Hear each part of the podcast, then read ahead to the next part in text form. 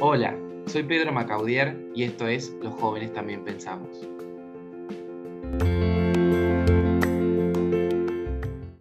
Ay, qué emoción. bueno, eh, muchísimas gracias Yura por estar acá. Bienvenida, un honor, el honor es mío. Eh, Ay, pues muchas gracias. gracias a vos. Eh, no sé, bueno, ya es conocida acá en el podcast, el segundo episodio, genial. No sé si quería hacer una breve presentación. ¿De mí? sí, sí, sí. ¿De, dónde vivís? Pues yo soy Shura, o sea, no, es un nombre súper extraño y no, no me llamo María, no me llamo ni Mariana, ni María José, ni nada como los más típicos en México, pero pues sí, yo soy de México y pues mucho gusto. Genial. ¿Y en qué parte de México estás en este momento? Pues ahorita estoy en Toluca, que pues para que lo ubiquen, porque nadie ubica Toluca a nivel internacional y tampoco en México, te lo prometo, está a una hora de la Ciudad de México. Ah, bien. ¿Y Ciudad de México está en el centro de México? Perdón que no me ubico. ¿O más al mm, norte? Está, al centro, más para bajito. Ah, más para el sur. Bien. Genial. ¿Y ahí donde estás es una ciudad costera o estás en el centro de México? Ah, no, sí, en el centro. Sí, sí, sí, ah, es un país muy, muy grande. Sí, sí, sí, es grande. El, territorio es grande, por eso quería preguntar. Y bueno, eh, ¿qué estás estudiando en la universidad? En la universidad ahorita estoy estudiando biotecnología, ingeniería en biotecnología. Entonces ah, estoy muriendo. Pero está, está cool. Una ciencia exacta. Y bueno, poniendo un poco en contexto, eh, eh, la educación allá en México, ¿es gratis? ¿Es privada? ¿Cómo es el sistema muy breve? Pues Ahí están los dos, se caracteriza por los dos. Y ahorita, de hecho, que estaba hablando con amigos colombianos y demás, muy diferente en Latinoamérica. Porque tú cuando entras a una universidad haces tu examen de, de que nacional, ¿no? Y está ahí todo. Pero no, aquí lo hacen las escuelas públicas y privadas. Em, por ejemplo, yo estoy estudiando en una escuela privada, entonces aquí la escuela hace su examen y todo.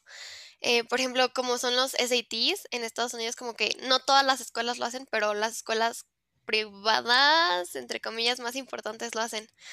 Y en las públicas, pues también tienen su propio examen y demás. Hay dos escuelas muy importantes en México. La primera, eh, que no es la más importante, pero es la más famosa, popular y más antigua de México, es la Universidad Nacional Autónoma de México, que es la UNAM y es de las más conocidas en Latinoamérica. Y esa literalmente es muy difícil entrar, es de las más difíciles entrar. Pero pasas el examen y no tienes que pagar ni un peso para tus clases ni para tu universidad, ni nada, nada, solo por tu libreta y tu plumita ya. Y yo estoy estudiando ahorita en una que se llama, también es muy famosa, en, es de las más, más eh, mejores universidades en Latinoamérica y en el mundo, se llama el Tecnológico de Monterrey. Y pues eh, pues está caro. Por eso hay muchas opciones de beca y demás. O sea, yo tengo una beca y pues me ayuda muchísimo, pero em, la, el semestre más o menos está a 120 algo mil, más o menos. No estoy muy segura, pero... Pesos es mexicanos. Ajá, y cada peso mexicano es, son como un peso, no, un dólar son 19 pesos. Ah, Sí, me, encanta, me encanta el informe completo. Eh, genial. Sí, eh, felicitaciones, felicitaciones porque conocía eh, esa universidad, la había nombrado, la había escuchado y debe ser muy importante y muy linda. Y más para una ciencia exacta. Felicitaciones.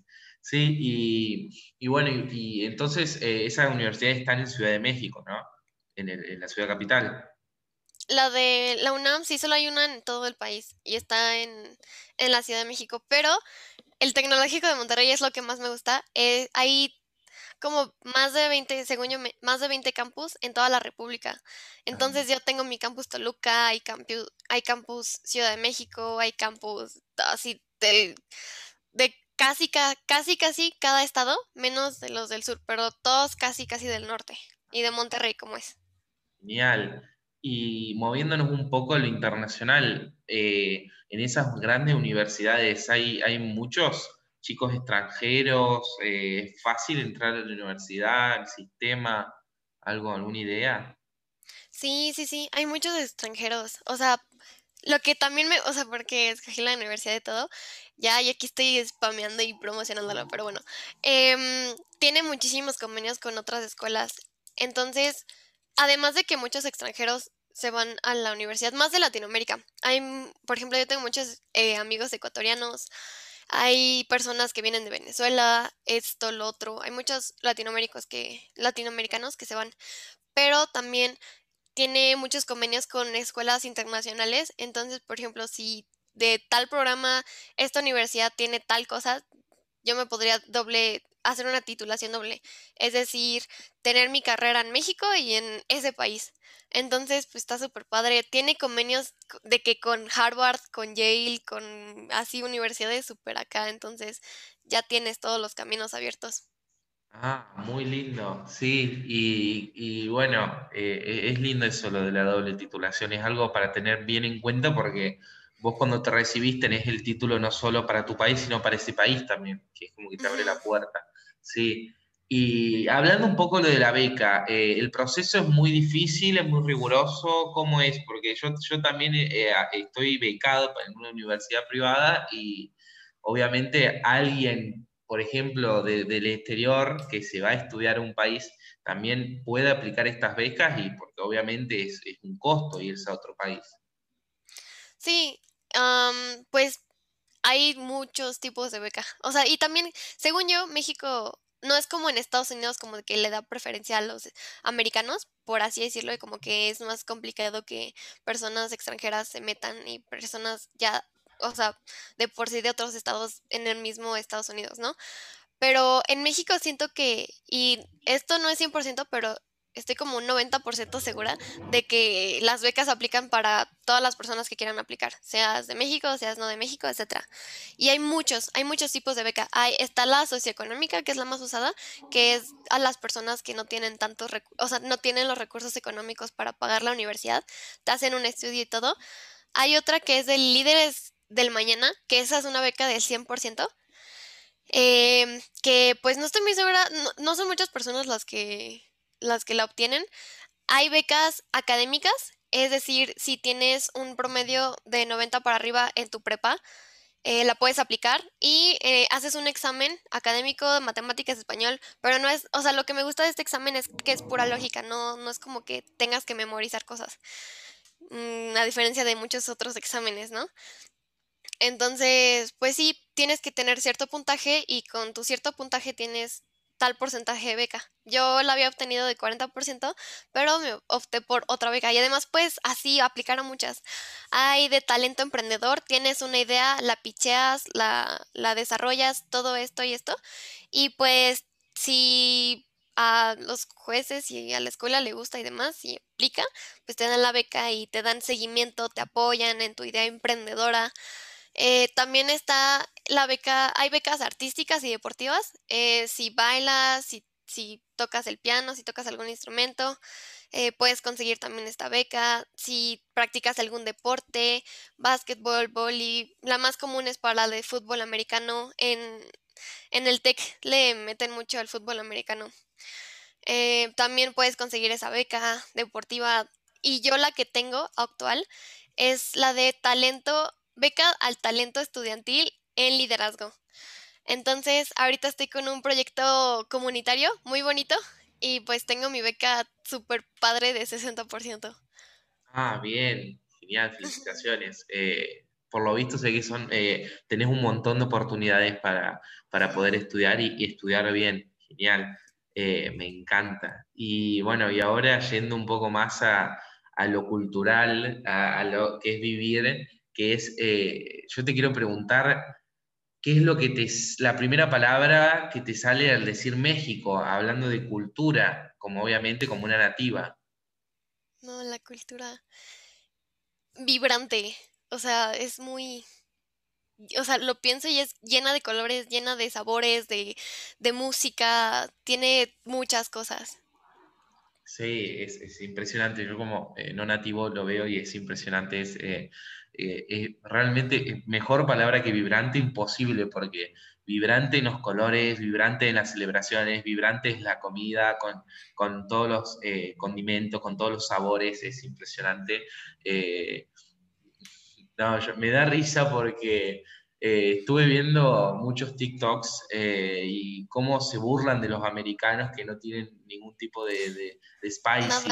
Me da risa. Y, te vas a México más abajo y es impresionante todos los chiles, las comidas. Muy bueno. Así que bueno. Eh, entonces, más o menos, ¿cómo podrías describir eso? Tipo las celebraciones o algo, algún tópico, las comidas, lo que quieras describir que no te lleve una hora, que más te guste. Sí, no, sí me podría ir de que como Gordon Tobogán con el tema. Pero es que sí, la verdad es que yo estoy personalmente muy orgullosa de mi cultura. Por eso creo que México es uno de los mejores países, no o sea, para visitar y todo, porque tienen, o sea, creo que yo ni en mi vida completa podría alcanzar a ver todo lo que ofrece, ¿no? Pero la cultura, a mí lo que, o sea, tenemos un montón de patrimonios. Eh, la gastronomía mexicana es un patrimonio, de hecho. Todo, o sea, los famosos tacos, burritos, ¿no? o sea, ese es un estereotipo. no tenemos burritos como tal. Los tacos, este, los chilaquiles, las quesadillas, las enchiladas, muchas cosas, así muchísimas cosas que yo como diariamente. Y a mí no me gusta el chile. A mí no me gusta el chile. Y también es un estereotipo que dicen que no, pues todo lo que haya en México me va a enchilar un montón y qué onda. Y yo, pues no, le pones crema, le pides sin chile, o sea, tú, tú decides cómo lo haces, ¿no? Em, una de las cosas que también puedo destacar son las tradiciones y, y las costumbres. Hay, algún, hay parte de la cultura de México que yo no estoy orgullosa, o sea, está la parte del machismo, está la parte de, de todo, todo esto, pero ahorita para enfocarme en lo bonito, hay muchas tradiciones que a mí me encantan. Em, una, y creo que es la más importante en México y que se puede ver en una de las películas más famosas, que es Coco, es la de El Día de los Muertos. El Día de los Muertos es una celebración. Yo no lo tomo, eh, y esto lo he discutido muchísimo con muchas personas, yo no lo tomo esa celebración como de que sí, los antepasados, y sí van a venir. O sea, está ese, esa celebración simbólica y sí se, o sea, sí está relacionada y practicada en torno a eso, pero no piensas, o sea, siento que esa celebración es como para estar con tu familia, para comer rico, para vestirte, para arreglar todo de colores, para poner tu ofrenda, la ofrenda así es para recordar a las personas muertas, o sea, le das como, no es como para que vuelvan y para que literalmente estén ahí ese día. Hay muchas personas que sí creen eso, hay muchas personas que van a sus tumbas a ponerle su fruta, a ponerle las velas, porque se supone que en la ofrenda tú pones la comida que le gustaba más a esa persona para que venga. Literalmente ese es como el significado y pones su fotografía y todo. Entonces sí es una bonita tradición para que recordando a las personas que ya no están, puedas estar recordando con el resto de tu familia, comes un montón, celebras un montón, bailas, cantas. Nos, o sea, las personas que pueden escuchar como de si celebran a sus muertos, como de, ay, celebran a sus muertos. No, la verdad es que sí es una celebración de que feliz, por así decirlo, y está chistoso. Y la segunda eh, festividad más importante es el el 15 de septiembre, bueno, el día de la independencia. Mi cumpleaños es el 14 de septiembre, yo como de uff. Pero es el día de la independencia de México, cuando se independizó de, de España. Creo que todo el mundo, todos los países tienen ese. Pero a mí me encanta esa celebración en específico porque ahí pones cohetes, toda la comida que tú quieras, toritos mecánicos, bailas, te, te como que en algunas comidas también depende de la familia, también depende de dónde lo celebres, pero tienes tu, tu tus trompetitas, tu trácala, tus juguetes, tu esto, lo otro, los dulces típicos mexicanos. Yo me visto, me pongo mi, mi, en mi cara me pinto de México, mi trencita, mi todo. Entonces, está muy cool. O sea, celebras tu cultura, celebras tu país y muchas cosas. Hay muchas otras tradiciones y muchas costumbres, muchísimas costumbres mexicanas. Pero ah, sí, esas puedo genial, sí. Me encanta. Eh, realmente, eh, eh, no, no estoy muy a fondo con la información, pero me encanta y uno lo ve en las películas, como la película Coco, lo ve en series, en películas animadas o no animadas, y, y es muy lindo, sí, es verdad. Yo creo que me quedé con la palabra vibrante, literal, que es, es así como lo describiste.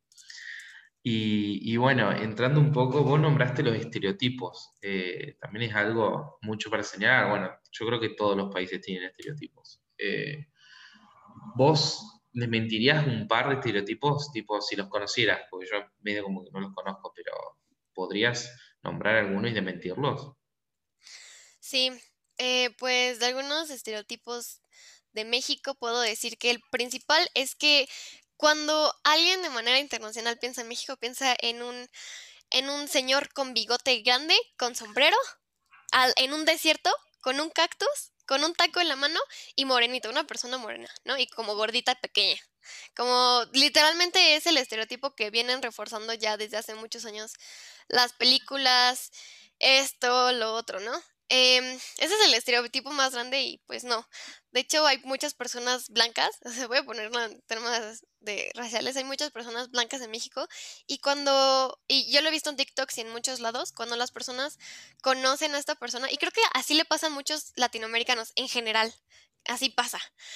Y dices como de, oye, pero eres México, mexicana, pero ¿de dónde? O sea, ¿cuál es tu origen? Y tú como de, pues de México. Pero sí, o sea, sí, pero tu papá, tu mamá era de algún otro lado y, pues te quedas como de, pues no, pues, todos somos de México. Entonces, también está la, la palabra, de hecho, white sicans en México para las personas que son de que súper fresas, las personas de que son como muy piquis y demás. entonces también está esa parte, em, un, un, estereotipo que sí es verdad es que los tacos son lo mejor del mundo en México y es algo increíble. Algo que se celebra mucho en la cultura estadounidense, que pues, todo el mundo al fin y al cabo se centra mucho en Estados Unidos y que de ahí ya va viendo qué pedo, em, es que se celebra, según ellos, en México se celebra mucho el 5 de mayo, como de 5 de mayo. Ah, sí, lo conozco, que le dicen pico de mayo o algo así, lo dicen mal en inglés y sí, dicen sí, sí, sí, sí. Pero el chiste es que nosotros no, no sé, ni yo sé que se celebra el 5 de mayo como para que sea algo importante. O sea, no lo celebramos.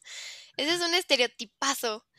Ay, no, está, Sí, sí, lo había visto, sí. Pero es, clásico como vos dijiste, lamentablemente. Yo creo que pasa en todos lados, pero de alguna forma u otra, eh, a México al estar ya en América del Norte, ya como que me parece que cambie por su gran, eh, eh, gran, obviamente, gran nación y gran territorio, como que me parece que se concentra más.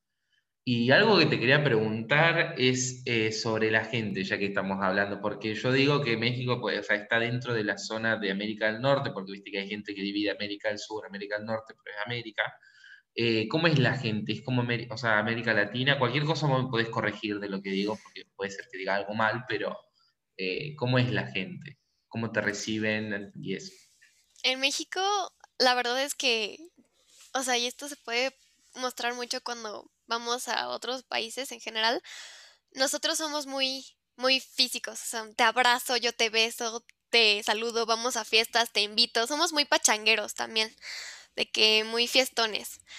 Entonces, pues también somos muy sonrientes, o sea, somos muy platicadores, muy extrovertidos.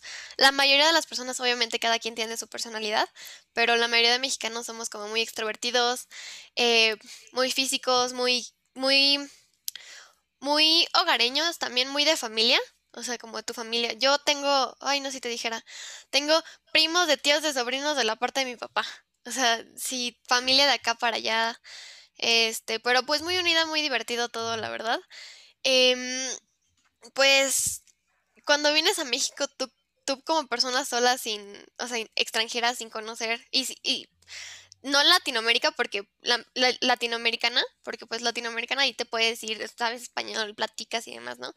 Pero si eres alguna persona que no es de Latinoamérica y que no está acostumbrado, eh, acostumbrada o, o acostumbrado a que te puedan robar, o que te tengas que cuidar en las calles, pues, o sea, es peligroso, porque también en la mayoría de las partes del mundo no, no, es peligroso ir en la calle de noche y estar paseando en diferentes rumbos, ¿no? Pero en México sí. en México es eh, cuando no vas con alguien de, de, ahí, o sea, mexicano, no vas acompañado, o algún lugar turístico en específico, pues sí es peligroso porque sí te pueden robar, te pueden asaltar. Ahí está muy fuerte el crimen. Creo que en todo Latinoamérica también está, está muy feo. Sí, sí, totalmente. Entonces es, es cuidarte, pero en sí todas las personas son muy lindas cuando te conocen y cuando convives con ellas. Ah, genial, sí, yo imagino irse de intercambio allá y ir a una familia, me imagino lo, acogedor que debe ser eso, debe ser impresionante. Y ahí yo creo que realizar un intercambio así con una familia debe aprender todo y más por la forma en la que el mexicano, la persona obviamente latina se, se relaciona, sí. Y ya que hablaste un poco del crimen y eso, eh, ¿cómo, es, ¿cómo describirías el estilo de vida? Tipo, ¿cómo es la rutina? No, perdón, calidad de vida. Eh, el estilo de vida sería como, por ejemplo, eh, la rutina que manejan, sus horarios, cómo es más o menos la, vida básica, estándar en México, pero yo te digo también la calidad de vida, cómo es la calidad de vida ya en temas de, insumos, de calidad de vida. Sí, de hecho, para esto me preparo un poco porque siempre creo que es importante respaldarte por datos. O sea, yo soy mexicana y todo, pero no me sé como que la calidad de vida de todo el país. Yo sé que, em, eh, sin investigar ni nada, sin tener los datos, México, en la mayoría del país, somos, hay un, predomina la clase o sea, las personas que no tienen tantos recursos económicos y no cumplirían con los estándares de una persona con una vida buena, ¿no? Con una vida digna, ¿no?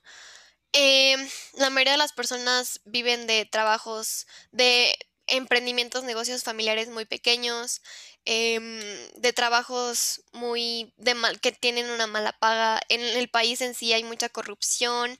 Entonces, pues obviamente el dinero que de las de los impuestos que se deberían de ir al gobierno para que el gobierno los tenga que redirigir a las personas que pues no tienen los recursos como para empujarse ellas solas, pues se lo quedan el mismo gobierno, ¿no? Hay mucha corrupción también, también en, otros países, en otros países, no, no es nuevo, ¿no? Pero investigué muy bien y según la OCDE, o sea, la Organización para la Cooperación y el Desarrollo Económico, que prácticamente a nivel global mide muchas cosas acerca de los países, este, determinó la calidad de vida en siete, no, no, en siete no, en nueve rubros, en nueve puntos, y pues de los que más puedo destacar es que la seguridad no es buena por lo de los, o sea, eso también es un estereotipo que son drogadictos y que em, el Chapo y esto el otro. En el norte, pues hay muchos cárteles y hay problema de cárteles, pero no en todo el país y no es como que muchas personas se centran en eso. Además de que sí quiero decir que, por ejemplo, en Sinaloa, que es un estado de México, que es donde estaba el Chapo y donde creció y donde hay más eh, concentración de ese tipo, eh, las personas, lo, o sea, los aman porque estos cárteles, estos em, dueños y los que coordinaban y todo, pues sí generan inseguridad y todo, pero también les daban trabajo a las personas, les daban recursos, entonces, pues está esta parte del otro lado de la moneda que muchas personas no ven. Pero bueno, en la parte de los ingresos, no sé, no hay una buena paga, el, el trabajo es mucho, pero em, el dinero no es tanto. También el acceso a los servicios Mm, no son tan buenos, la calidad de los servicios no son tan buenos. Em, nosotros como, como país tenemos una biodiversidad increíble. Tenemos casi todos los ecosistemas que existen en el planeta, literal. Solo nos faltan muy pocos. El chiste de México, y que está tan estúpido, es que importa todos sus recursos, o sea, los da, los da. Y, por ejemplo, voy a decir un ejemplo, se los vende a China, todo lo que tiene, porque hay países que no tienen y los compran. Y China lo procesa, lo manufactura, etcétera, lo distribuye y México lo compra de ahí y obviamente le sale más caro. Entonces, pues en vez de aprovechar México sus propios recursos, los vende y pues los compran todavía más caros. Y pues por eso no, o sea, no, no avanzamos, se acaban muy rápido los, los recursos, los servicios, etcétera, etcétera. El empleo, hay mucha tasa de desempleo y por el desempleo hay mucha inseguridad. Las personas recurren a robar, a saltar, a buscar otras formas de trabajo que no son, que no son buenas, etcétera, etcétera. La educación tampoco es buena, no hay una educación de calidad. Em, eso falta mucho en México, más que nada en las escuelas públicas. En las escuelas privadas, pues cada quien em, hace, le hace como se puede, pero en las escuelas públicas te lo voy a dejar así y es lo que he estado investigando por parte de mi proyecto. Eh, un maestro, un maestra, una, un maestro, una maestra en una escuela pública tiene como tres salones y cada, en cada salón hay como 50 alumnos. Literalmente, una persona tiene esa cantidad de alumnos. Entonces, pues obviamente si tienes tantos alumnos y no tienes tantos recursos, no tienes los salones, no tienes las, la, la infraestructura, este, no te pagan como maestro bien, pues no hay, no hay un avance, literal. Y pues así, literal. Ah, bueno, sí, es, es, eh, es, lamentable que eso pasa en prácticamente la mayoría de los países de habla hispana. Bueno, habla hispana, estoy hablando de Latinoamérica, obviamente. Eh, que pasan, sí, acá en Argentina se puede resaltar exactamente lo mismo. Eh, es lamentable, no sé el espectro, pero el, problema de educación, el problema de corrupción, el problema de seguridad ha, estado lamentablemente globalizado y, es un espectro que nos afecta a todos, ¿sí? Y el estilo de vida, ¿cómo es? Eh, por ejemplo, una rutina estándar, como, o sea, no sé, como por ejemplo algo para resaltar, o sea, cómo es durante el día, como por ejemplo en, países de Europa son las 6 de la tarde y es de noche, algo así como funciona en México, ¿cómo es eso? Mm, ya, pues ahorita con la pandemia está, nos, las pasamos en la casa, pero si te puedo decir un normal, un día normal fuera de la pandemia, donde puedas hacer más cosas, eh, pues aquí anochece no tan temprano, anochece como a las 7. Tenemos mucho día, mucho sol en el día, ¿no? Em, tú ponle que en la mañana te despiertas, creo que amanece como por ahí de las 5, 6 de la tarde. Yo donde vivo hace frío. O sea, también un estereotipo de que hace calor en todo México. Sí hace calor, pero en ciertas regiones. Yo me despierto, me hago, me desayuno mis chilaquiles, muy ricos, calientitos, todo muy genial. Em, y pues normalmente me iba a la escuela, me iba a la escuela en, en el carro, no, no, no, no puedes irte caminando ni en bicicleta porque o te atropellan o te asaltan también.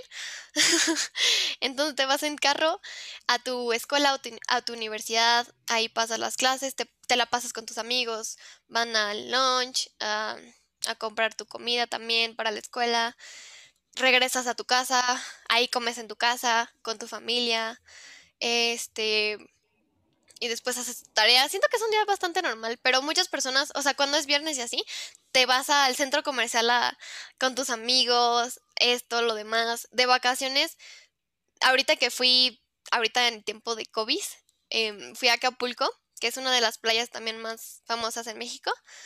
Fui a la playa, ahí te atienden increíble. Obviamente nos cuidamos muy bien, no fuimos a un hotel, fuimos a un Airbnb. Eh, a la playa, compras de las personas que van ambulantes. Eh, muchas opciones de vacaciones, muchas opciones de vacaciones. Te puedes ir literalmente donde quieras. Pero sí, un día normal es tú despertarte, comerte tus chilaquiles, tus quesadillas, lo que quieras. Ir a la escuela, regresar a la casa, comer con tu familia, platicar, tal vez eh, estar con tus amigos en la tarde, ir como de, de platicar, ir a comer a algún lado con tus amigos y así, y termina el día. bueno, genial. Y bueno, eh, como persona nativa de, México, ¿qué, ¿qué, podés recomendarles a, turistas o bueno, simplemente turistas o a personas que quieren ir a vivir o quedarse por un tiempo prolongado?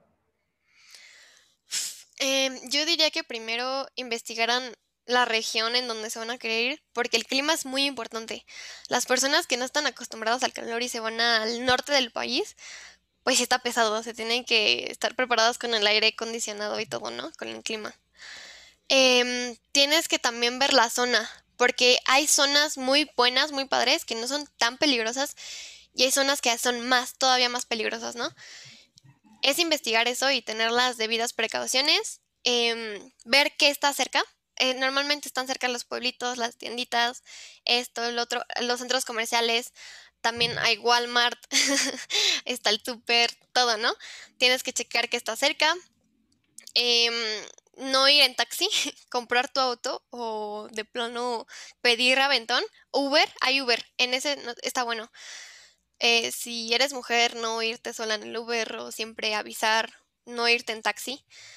Em, también no ir, no, estar muy de noche por las calles, a menos de que, esto va a sonar muy mal, pero es muy real, a menos de que seas hombre, porque la parte de las mujeres es muy, muy feo, ¿no? Y muy peligroso.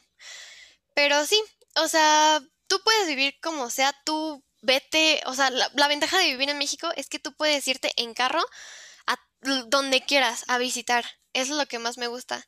Eh, que lo, lo, que más recomiendo es que luego, luego hagas amigo o amiga de alguien mexicano, así luego, luego, y que esa persona te dé un tour de la ciudad y que te diga, no, pues aquí es donde puedes comer los tacos, los mejores tacos, porque esto sí es fact, hay tacos en cada esquina, puestos de tacos, pero hay tacos que te puedan hacer daño porque son de la calle y hay puestos de tacos que son buenísimos y que no pasa nada. Y así, puestos de comida mexicana. Eh, también un consejo muy grande que doy es que te se familiaricen con el slang, con los términos coloquiales mexicanos, porque nosotros hablamos, no sé si puedo decir groserías, ¿puedo decir groserías? Sí, sí, no hay problema. Ah, ok. Eh, porque ya sabes, si están sus abuelitas, no, que no las traigan. Pero sí, por, decimos, por ejemplo, decimos mucho, ¿qué pedo? ¿Estás bien pedo? Vamos a la peda, este, qué chingón, y como de no mames, a la madre, al chile, este, entonces como que mi primer consejo es que te familiarices con tu amigo o tu amiga mexicano, que como que te hablen mucho, ¿no? Porque después sí te puedes confundir mucho que cómo te hablen las personas en, el exterior, ¿no? Y pues así, visita todo. En cada ciudad hay para visitar todo. Y para conocer, para probar, para escuchar. Sí, sí, sí. es eso. Eh, es una zona muy turística, todo México, por la gran historia y patrimonio que tienen. Sí, y habla, volviendo un poco a la comida, ¿viste? Porque es tan vibrante como cualquier otro aspecto de la cultura. ¿Qué comida eh, le indicarías a, la gente? ¿O algún tipo de receta o algo? Porque a eso ya me incluye a mí también, obvio. Pero, ¿qué, recomendarías? ¿Cuál es tu comida favorita? O si podrías explicar un poco. Uy, eh, pues fíjate que en cada lugar de México, cada lugar tiene su propia comida, su propio estilo. Obviamente, cada, o sea, todo México tiene como su, su sabor simbólico y, característico, pero cada región tiene su comida. Por ejemplo, en el norte son mucho de carnes, o sea, la carne asada, esto, lo otro, mucho, mucho. Yo con mi novio es del norte, también ahí en su familia cocinan. Y los mariscos también. En, las costas, en los estados que tienen costa, los mariscos, no, son, son buenísimos, no, no lo puedo explicar. Pero en el centro, en el centro tenemos, es mucho como de tortilla. Todo lo mexicano, todo lo que comas es tortilla, carne o pollo, queso, crema y salsa. Pero puede ser preparado en diferentes presentaciones. Pueden ser tus tacos, o sea, como que la tortilla con dentro del pollo, le pones como que salsita verde, que no pica, la verdad es que no pica, te pones tu crema y tu quesito. Y esas son las enchiladas. Y si son totopos como ahogados en salsa con pollo, con queso y con crema, esos son chilaquiles. Y si de plano a las enchiladas, que son los taquitos de pollo, le pones todavía queso, se llaman, se llaman este, enchiladas suizas. Entonces, pues, muchas recetas. La verdad es que siento que todas valen la pena. La más famosa son las quesadillas.